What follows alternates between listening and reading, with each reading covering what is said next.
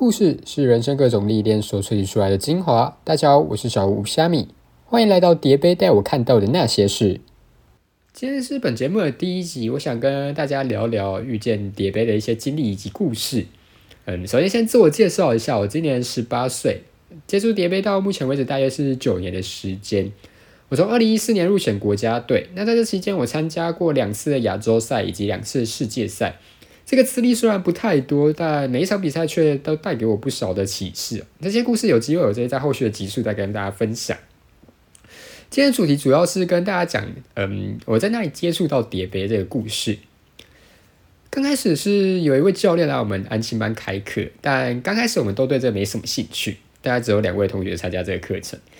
那经过这几个礼拜之后，他们也上了几堂课，他们就会回到班上来分享一些我们上课的成果。啊，我们其他同学看到就会觉得说，哇，这东西看起来好好玩，就是非常的新鲜，那就慢慢慢对它产生开始乐趣。呃，还记得每个礼拜三呢，就是我们国小之后半天的课程啊，所以每次我回到补习安亲班，然后写完功课之后，我们几个同学就会抢那个公用的杯子拿来玩。他抢不到，有时候就会拿那个纸杯戳洞啊，就觉得哦，感觉还不错哦。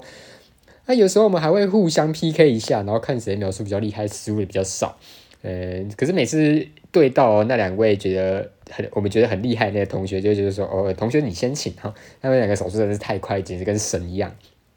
那经过了几次练习之后，其实就慢慢的想要跟家人讨论说，呃，可不可以上这个课程？那家人其实不反对，因为从小他们我妈妈就会让我学一些才艺，像是呃围棋啊、桌球啊、粘土，还有一些就不一一介绍，其实蛮多的。好，所以我们其实很快就达成共识，然后就买了自己的专属器具，然后报名了课程。呃，我还记得我那时候选杯子时候的情况其实非常好笑。我本来其实有一点选择障碍，所以那时候杯子有分成两种，一个是图案有图案的，然后一个是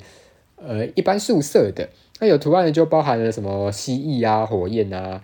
啊，比如一般素色就是一般呃一般般的那样而已。那我跟我妈其实在那边讨论很久，然后讨论到那个旁边老师都看不下去，然后就直接拿三组叠杯让我选。那我最后是选一个紫色的，那一组紫色叠杯，呃，自从第一次全国赛叠完之后，它就被我供奉在我的呃柜子里面，蛮久一段时间的。哦，对，说到安亲班，想跟大家分享一下前几天发生一个有趣的事情，就是我呃跟我妈去晚上去吃火锅的时候，呃，在呃我的国中补习班附近，然后。好像看到了弟妹，但是当下我不太确定是不是他，因为我那时候是呃去自助吧夹菜的时候，他们的位置在自助吧旁边，然后呃眼神似乎瞄到说，哎呦那个人很像，而且他的声音觉得说哦好像就是影片中的那一个人，我就仔细听了一下他们那一桌到底在讨论什么，因为不确定是他的朋友还是他的爸爸妈妈，然后我就听到了全职 YouTuber 这个这个活动的关键字，然后还有全英文对话。但是当下还是真的不太确定是他，所以就呃偷拍了一下，在我位置偷拍一下。哦，对我那个位置刚好是就是稍微的拍到他，然后他对镜头非常敏感，就是我第一次偷拍的时候，他好像知道，因为他有看我这边一下。呃，在准备去结账的时候，我就有跟我妈想说，哎，我我不确定是不是他，你可以帮我就是帮我稍微偷拍吗？然后我妈就说。啊，你你就自己镜头对着他，然后假装在看手机拍一下就好了。然后说不要啊，这我不好意思，这是你的专业。好，然后说哦，好好，帮你拍一下嘛，也可以。因为我当下有传同学问说，传线动问说有没有呃同学知道，感觉出来是他。然后同学就叫我偷拍嘛，啊，然后就就去结账了。然后妈妈就呃假装要假装去找我，然后其实在偷拍。好，那其实。我觉得他对镜头敏敏感度真的是蛮高的，因为我当下看我妈的偷拍技术其实不差，就是你根本看不出来她在干嘛。然后，但是他就是看到我们在做什么事情，然后还看我镜头一下。当下回去看影片的时候，还有看镜头一下，我觉得蛮有趣的。好，总而言之，我那时候就出了餐厅，然后回到家，我就继续追我的影集嘛。那时候追追到一半的时候，突然有一封就是限动的回复。然后是我们补习班老师，他就回说确定是他，因为他有那时候晚上有到我们补习班，然后想说哦，原来是真的是他，我终于遇见一个名人。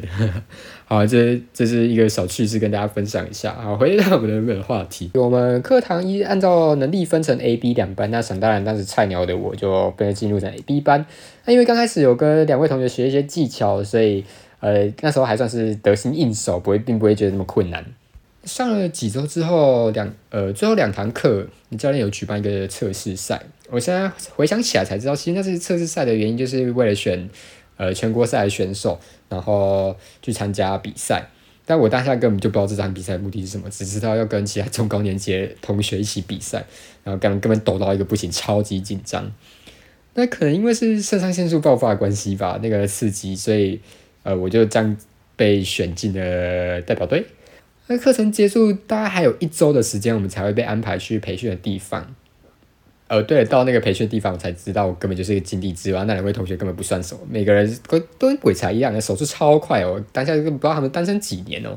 那这故事有机会再跟大家分享哦。另外，稍微跟大家澄清一下哈，呃，刚刚所说的选拔制度好像不太一样，因为那时候的制度还没有一个完整的一个规范。所以大部分都是教练，然后从他们课堂中去选一些选手出来，呃，然后参加培训，然后去比赛，必须全国赛。但是现在我们要比全国赛的资格是，你要先比市赛，然后市赛有被入选为市代表的时候，然后你才能去比全国赛。目前是这样一个制度。那全国赛以上的制度，好像从以前到现在都是没变。如果你全国赛有到达一个标准，全国呃协会会寄一个国家代表队的意愿表给你。